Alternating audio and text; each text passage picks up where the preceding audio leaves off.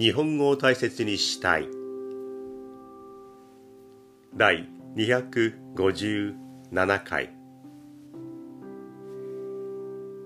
ようこそいらっしゃいませ。思いつくまま気ままに喋っていきます。少しゆっくりめに喋ろうと思います。できるだけ日本語を大切にしながら喋っていきたい。そう考えています。私はもう気ままにしゃべる。皆さんは何かをしながらゆったりと聞いてください。今は何をしながらでしょうか？ん？いやちょっと眠いんだよ。昨日ね我が家にしばちゃんが来たんだよ。ん？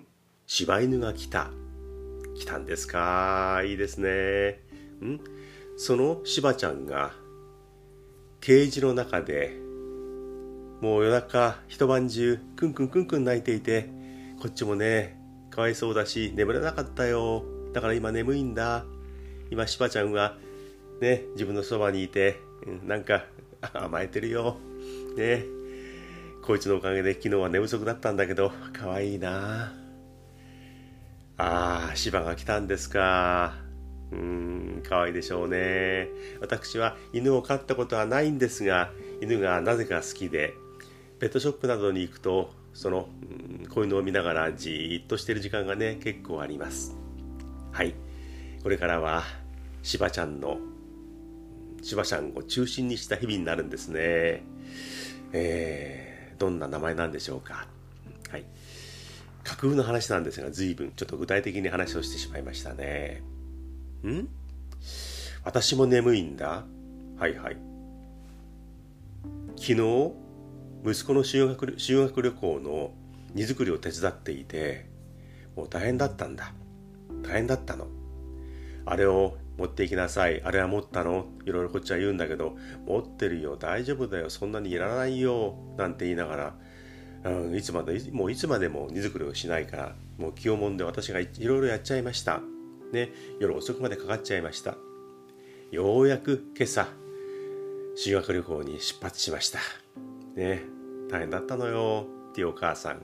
ね、そうですね。今、あの観光地に行くと結構修学旅行の中学生、高校生を見かけます。懐かしいですね。15歳とすると私の53年前ですから。ね、すごい前ですよね。びっくりします。ああいうグループを見ていると、今はあの全体でもう何十人で移動するのではなくて、各班になって、えー、自分たちの行きたいところを決めて、その班が、えー、計画を立てていろいろ移動するようですね。もうここ数年そういう姿ばっかり見てますね。昔のように何十人もあの旗を目印にしながら行列を行列を作って移動していくってことはね、えー、なくなってきました。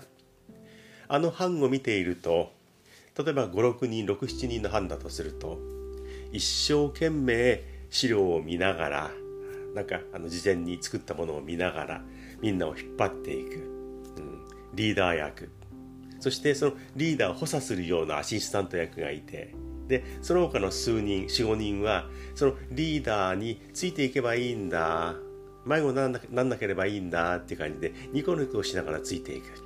でも引っ張っていくリーダーは一生懸命こうね自分は楽しめないんじゃないかなって顔しながらでも責任感を持ちながら一生懸命みんなを案内していく、ね、時間も気になる。迷子にならないように怪我のないようにいろいろ気にしながらっていうふうにリーダーは頑張る、でアシスタント役もいる。面白いですね。もう中学高校の頃からなんとなくそういう役割分担が決まっているようなそんな修学旅行のグループの姿をよく見かけます。つい先日東京のお台場に行ってきたんですがそこでそこでもあの人工海浜があって砂浜があるんですがそこで56人の中学生とか高校生が波打ち際に行って TikTok だかあの YouTube だか分かんないんですが SNS を撮ってるんでしょうね。あのスマホを砂のところにボンと置いちゃってスマホ傷むと思うんですがねそんなことは気にしない。スマホを置いてそのスマホの前でみんなでジャンプをしたりポーズをとったりやっていました。ああ青春だなと思いますね。私にとっては50何年前の青春の姿を今こう目の当たりにするとうわ随分長く生きてきたなというふうに思います。先日68歳の誕生日を迎えた男が今回もまた思いつくまま喋っていきます。よろしくお願いします。つい先日6回目のコロナワクチンを打ちました。えコロナの COVID のワクチン？まだ受けてるんだ。そう思う方いらっしゃいますよね。海外の方もかなり聞いてくださっていますがもうコロナに対してはあまり警戒心がない国もかなりあると思います。だから回もワクチン受けてんだ。日本のお前は何やってんだ。びっくりしちゃうよっていうふうに思うでしょうね。私も我ながらびっくりします。国によってはワクチンが全くない困ったなっていう国もあったでしょうし、でそういう中で日本はあのお年寄りはほとんど6回目を今受けている最中ですよね。私も横浜市の方から連絡があって予約を取って行ってきました。ね。次の案内があっても7回目はもう受けないと思います。インフルエンザと同じようなワクチンとしてあの年に1回あるのであれば受けに行きますがねもう6回も受けました。副反応全くないです。あここの絆創膏なんだっけな。あ昨日そういえばワクチン打ったんだ。ということで思い出すくらい。打った直後にちょっと押せば少し痛いかなぐらいはあったんですがもう熱が出るとか頭痛がするとか全くありません。回目2回目の時にもほとんど副反応ありませんでした。でも6回目を終えて家に帰ってきて翌日になってその6回目の予防接種の記録がちゃんとあの反映されているかなと思ってねちょっと気になりました。あのスマホの方に取り込んでいるアプリに予防接種6回受けましたよっていう記録が残ってくるんですがそれを登録するためにマイナンバーカードを使ってそしてスマホを使って登録をします。これがね、えー、マイナンバーカードにスマホのところをスマホを密着させてそしてマイナンバーカードの上に置けば登録されますよなんて書いてあるんですが、えー、もう何度もやっているんですけどうまくいかなくて。でうまくいかなかった場合っていうマニュアルも一応書いてあるんですがそこパチッとポチッと行ってみてもなんだか書いてあることもよく分かんなくて。予防接種ワクチン自体の針を刺した、ね、ワクチンを体に入れたという副反応はもう全くないのにそれを登録するためにスマホとマイナンバーカードで格闘しながらもう頭痛くなっちゃうくらい大変なことになる。こっちの副反応の方がよっぽど大変でした。はい。ね世の中便利になったようで結構大変ですよね。はい。登録でもう副反応で頭痛くなっちゃいました。でも6回目を終えました。びっくりしているって人も結構多いんじゃないかなというふうに思います。はい。なんとなく病院つながりになってしまいますが昨日東京の大学病院に行ってきました。これは歯の治療でお世話になっているんですが、えー、朝9時に間に合うように早く行って待合室は人がいっぱいいます。お年寄りを中心にもうたくさんの患者がいます。そこで待っていると。もう9時になって呼ばれ始めました。待ってるお客さんがお客さんじゃないですよね。患者さんが呼ばれ始めました。係の人が結構声を出して呼んでくる。そういう中で254番の方254番の方というふうに呼んでいる人がいました。でこれあの通じないわけではないので言い方は特にあの気にしなければいいんですがで一昔前までは254番っていう方はね、えー、聞かなかったですね。東京の大学病院ですからでまあそうですね地方出身の人なのかもしれないですけれども、えー、標準語に近い言葉を使っているのがあの大学病院のあたりだと思うんですがね、えー、254番254番っていう言い方をすればいいのに254番ってあえて言わなければいけないのはなんでなんだろうな不思議だなと思いますね。最近は本当にあの3と5という数字については3番って言ってしまったりね、3番でいいのに3番と言ってしまったり5番でいいのに5番って言ってしまったりこういうねものの数え方ちょっとあれという感じになってきましたこれは私の YouTube の方でも少しお話をしているんですがものの数え方3番5番が増えてきた。で254番変だなと思いました。254番と言ってほしいなと、ね、黙って聞いてはいたんですが心の中で思っていました。数字の数え方なんとなくここに来ていろいろ変わってきているなっていう感じがします。物の数え方は難しいですけれども変な風なアクセントになっているなというふうに個人的には嘆いています。つい最近ね野球の中継を聞いていたらあの私も昔は野球中継をたくさん喋りました。テレビで喋ってきました。であの野球中継ね、まあ、野球時代も好きなのでよく見ます。でついつい野球の中継のアナウンサーのしゃべりも聞いてしまうんですがであるアナウンサーがマウンド上にピッチャーが行った。リリーフピッチャーが登った時にマウンド上には背番号20の何々が上がりました。背番号20って言ったんですね。かなり昔から20っていう言い方をする人はいます。これは方言とかもあるかもしれないんですが20っていう言い方。ね、これはアナウンサーであれば背番号20と言わなければいけないんです。標準語をしゃべるっていうのがアナウンサーの考え方ですからそうでなければいけないわけですから。野球中継でね方言とか独特の言い方は求められない。標準語の中でいろんな感動を伝えなければいけないっていうところなので。そこはね20はダメですよ。背番号20のピッチャーがマウンドに向かいました。3番手ピッチャーです。背番号20の誰々と言ってください。20はダメです。話がまた飛びます。BGM が変わってから今回で3回目になります。今回の放送も同じ BGM でいこうと思っています。で3回目ですが過去2回についてのこの BGM の変更については全く反応がありません。ただ一人メールをくれたあのヨジさんがゆるいゆるい BGM に変わったという反応をメールの中でくれました。そうかゆるい感じなんだ。確かにゆるいですよね。でもそれ以外の方からはもう全く反応がないので、えー、感じてはいるんでしょうけどもしよかったら YouTube の方にでもそれから後で紹介するあのアドレスの方にでも書いてください。前の方が良かったよ。でも今回でも慣れてきたらまあまあいいんじゃないの？っていう反応でもなんか欲しいなと思ってるんですがしばらくはね、えー、新しい BGM でいこうと思っています。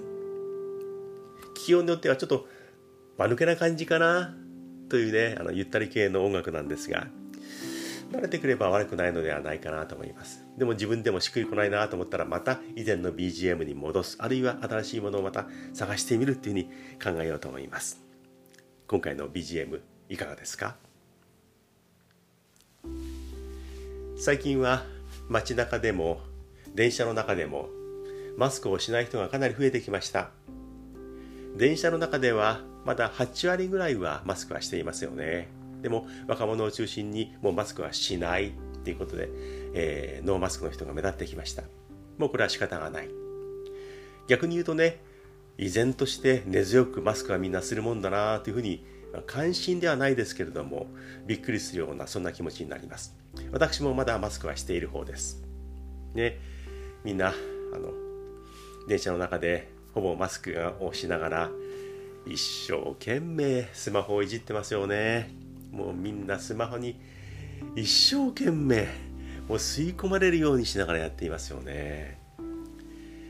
あのじろじろ見ているわけではないんですがあの前に立って座ってる人のスマホがちょっと目に入る。そうすると若いお兄さんとかはねよくスマホで漫画を見ていますよね。昔なら雑誌で見ていた漫画をスマホで見ている。そして年配者の方もかなりスマホをもう使いこなすようになっている。で最近やっとスマホを手に入れたんだ使えるようになったんだっていうような人がよくね動画を見ていますよね。私と同年代のおじいちゃんみたいに見える人、ね、動画を見てニヤニヤしながらしている見ているっていうのは結構あります。昔のドラマとか見過ごしたドラマとか電車の中でも見ることができるようになったんだ。嬉しいですよね。だからなんとなく嬉しそうな顔で動画を見ているっていう場面も結構あります。意外に女性の方で漫画を見たりゲームをやってるって人もいますが料理の動画を見てるっていう人をねこのところ何件も見かけました。何人も見かけました。ぱり通勤途中通学途中あるいは電車の中で料理の勉強をする。今日作る料理の勉強を YouTube で確認をする。あるいは何を作ろうかなと思っていて YouTube でいろんなメニューを探していく。っていうことなんでしょうかね。YouTube 以外でも、えー、なんとかなんとかってアプリがありますよね。はい。23あるんですが、はい、今忘れました、えー、そういうアプリで確認してるのかもしれない。ね、料理の動画を見てるっていうのは結構、えー、目立つなというふうに思います。動画を見るならね私の YouTube を見てくれればいいんですがそういう人は一度も見かけたことがありません。もしね万が一たまたま私の目に入るところで電車の中とかで私の YouTube を見てる人がいるってもし分かったらもうね駆け寄っていって「すいませんたまたま見えてしまったんですがありがとうございます。それ作っているのそこで喋っているの私なんです。ありがとうございます」もう電車賃も払いますからもうこれからもよろしくお願いしますってね電車の中で、うん、つぶやいてしまいそうなもうなんか言ってしまいそうな気になります。でもそういう人はまだ見かけたことがありません。みんなね動画を見たりゲームをやったりそれからあの通販で買い物をしたいのかなものをあのいろんなグッズを見ていたりいろんな人がスマホと付き合っています。そういう中で文庫本を読んでいる本を読んでいるかっこいいなと思いますね。でふと思ったんですがこれだけみんなスマホをガーッと見ている。ねあれ？と思ったんですね。こういうふうにスマホがない時期っていうのはラジオを聴いたり新聞を読んだり本を読んだりいろいろみんなしていました。でスマホなんかなかったんですから。まあ20年前でもいいですよ。まあそうしましょうね。かなり前。みんなねもっとね電車の中で考え事をしていたなと思いました。考え事。今みんな考え事ってもちろんするでしょうけどもかなりしなくなってるんじゃないでしょうかね。私は電車の中ではスマホはほとんど見ない方です。音楽を聴いたり、まあ、スマホを使って音楽を聴くんですが音楽を聴いたり、えー、新聞もねたまに読んでいます。もう電車の中で新聞読む人ってね私ぐらいですね。だから、えー、あまりスマホにクーッとね集中しない方なんですがでね、目をつぶって考え事をしたりキョロキョロしたりでねあ考え事って電車の中でしていたなと思ったんですね。例えば、えー、家を出てくる時にちょっとあの、うん、子供と喧嘩をしたんだけどしまったなって振り返ってみたりあるいはこれから行くところで仕事関連であれば誰々と打ち合わせをする。事前にいろいろ考えてきたんだけど打ち合わせがうまくいくかなというふうに考えたりする。もしかしたら昨日のドラマあるいは一昨日見たあの映画。あの映画のあの場面ってどうだったのかな？俺はあれはちょっと違うと思うんだけどな。監督は愛したかったのかな？でもいい映画を見たなって振り返るとか。あ今度はこういう映画を見に行こうかな？とか。あ旅行がいよいよ近いな。天気は大丈夫かな？買っておくものは何かあったんじゃないかな？とか。今夜の晩ご飯は何かな？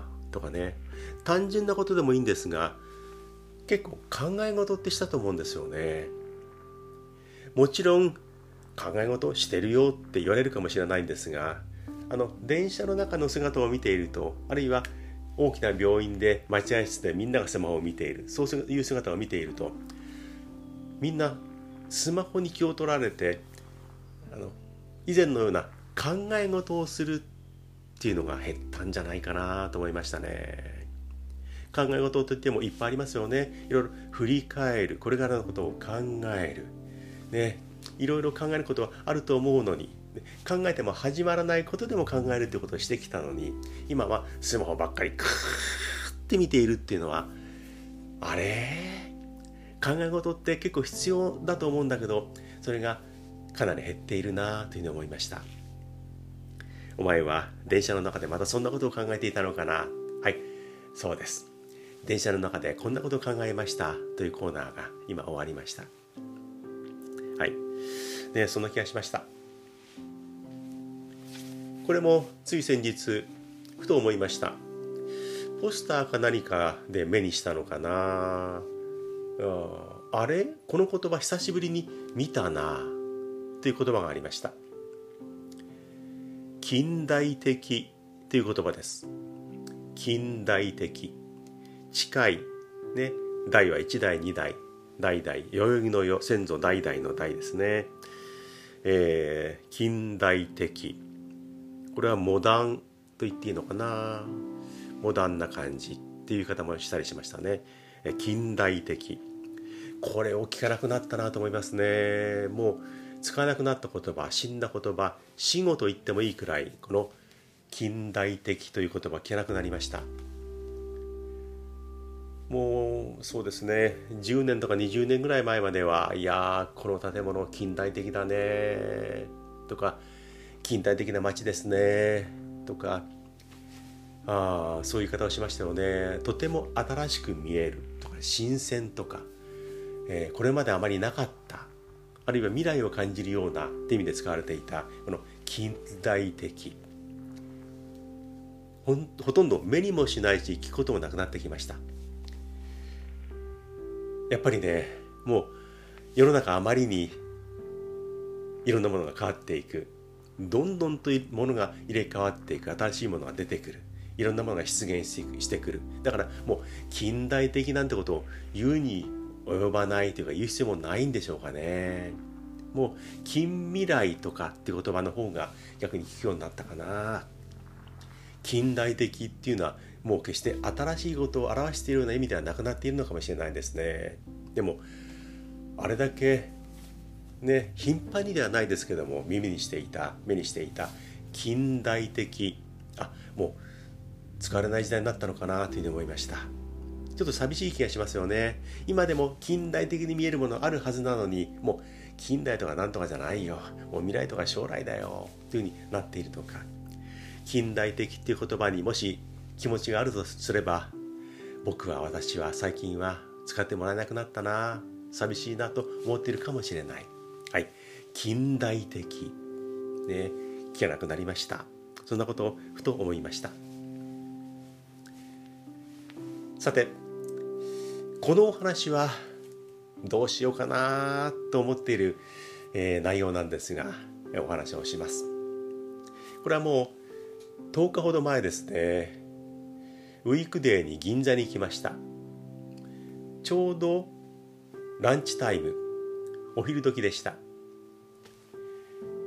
銀座といってもあのちょっと銀座通りとかデパートが立ち並ぶような場所から少し離れているところ。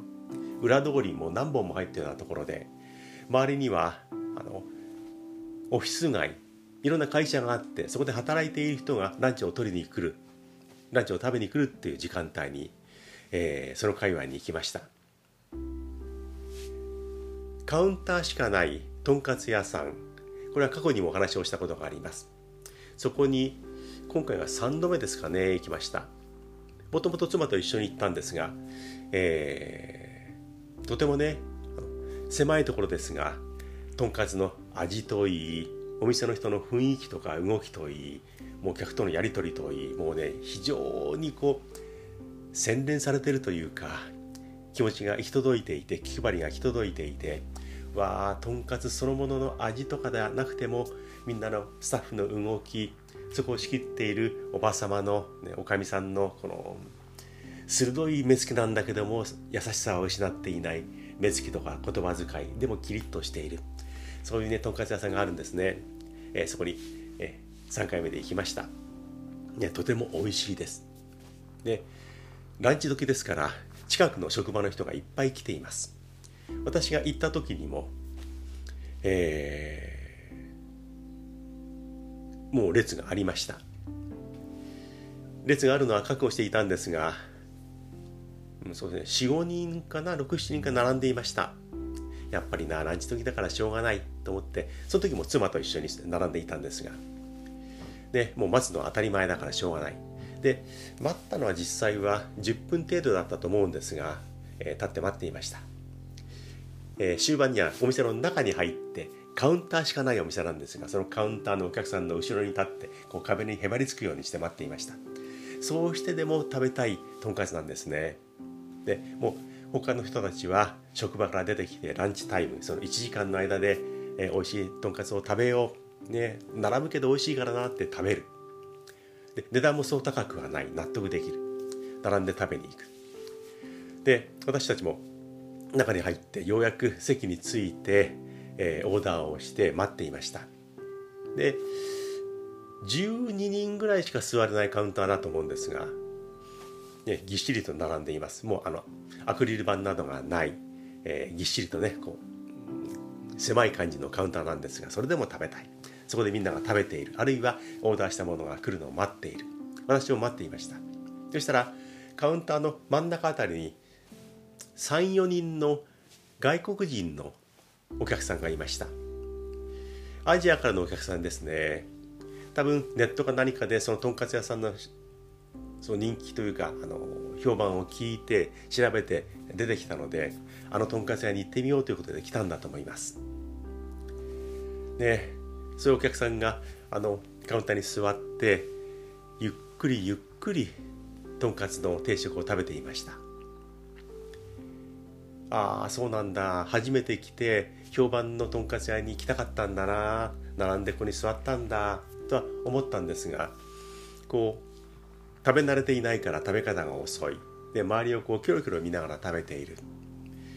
味わっているんでしょうけどもこうあまり美味しそうな顔をしていない。まあそれたまたまでしょうけどもそういう顔で食べていました。ねゆっくりゆっくり食べている。お茶も飲みながら楽しんでいる。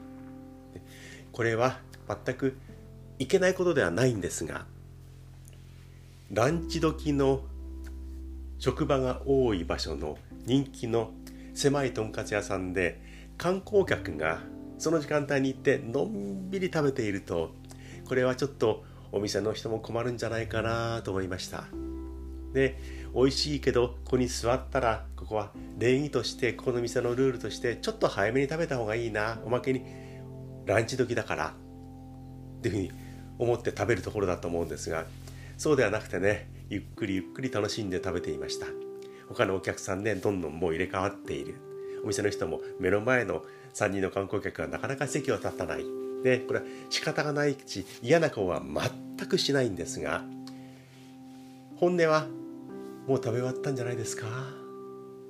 もうそろそろ次の方が待ってますからっていうふうに思っていたんじゃないかなと思ってね。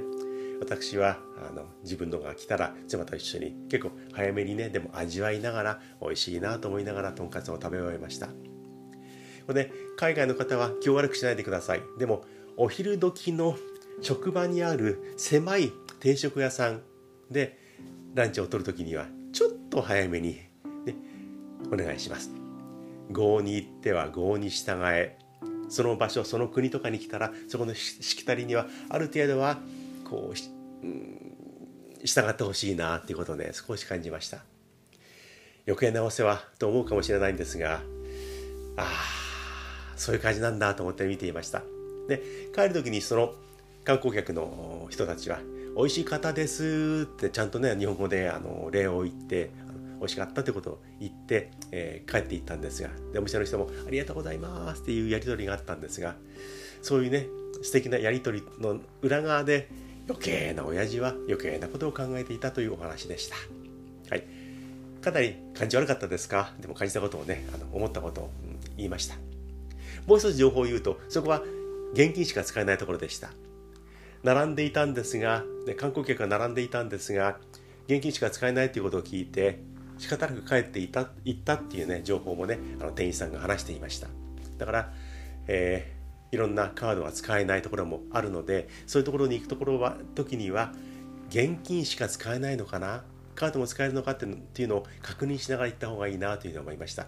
せっかく並んでもあ現金持ってないから食べられないんだっていうんで途中で帰るっていうことになるとまた大変ですからね。はい。はい。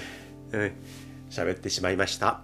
銀座のランチ時、えー、オフィス街の人気のとんかつ屋さんのお話でした。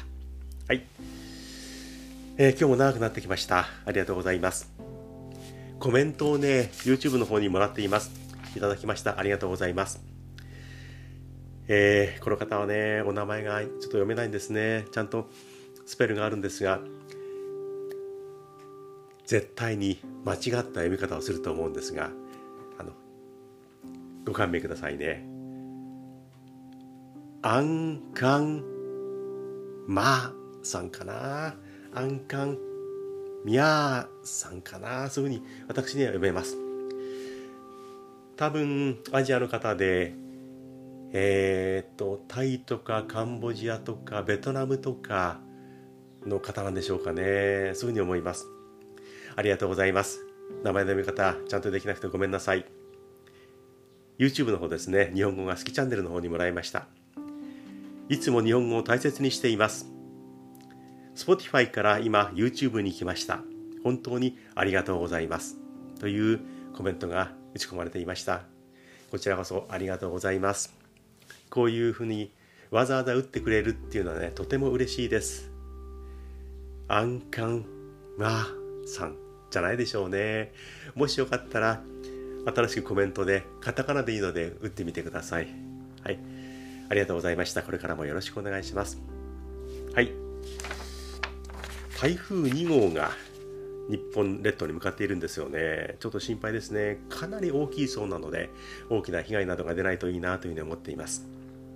はい。さて、皆さんからのメール、コメントお待ちしています。質問やご意見など、何でも結構です。よろしくお願いします。アドレスは、大切 .japanese.gmail.com こちらまで1行でも1文字でも構いません。お願いします。BGM ダメだぞ BGM いいんじゃないの？っていう反応でもくれたらとても嬉しいなというふうに思います。お待ちしています。私がやっているこのポッドキャスト、それから YouTube の方は日本語が好きチャンネル、何気ないチャンネル、こちらの方もなんとかやっています。見て聞いていただいた場合にはコメントをまた打ち込んでください。で、YouTube の方にはぜひチャンネル登録をしていただければなというふうに思います。今、チャンネル登録は393でまたビターッと止まっています。よろしくお願いします。はい。今は、おはようございますでしょうか？おはようございます。いってらっしゃい。あるいは、こんにちは。今日はいい天気になりそうですね。もう暑いですよね。紫外線に気をつけましょう。日傘、いいですね。私ももう日傘使っています。こんばんは。今日はお出かけだったんですね。もう日焼けすごいですね。大丈夫ですか？日焼け止め塗ってなかったんじゃないでしょうか？ちゃんとね、化粧水を塗って、ね、あの保湿剤も塗って、あの日焼け、ね、あのあんまりひどくならないようにしてくださいね。もしかしたら、こういう時間帯でしょうか？おやすみなさい。to be continued.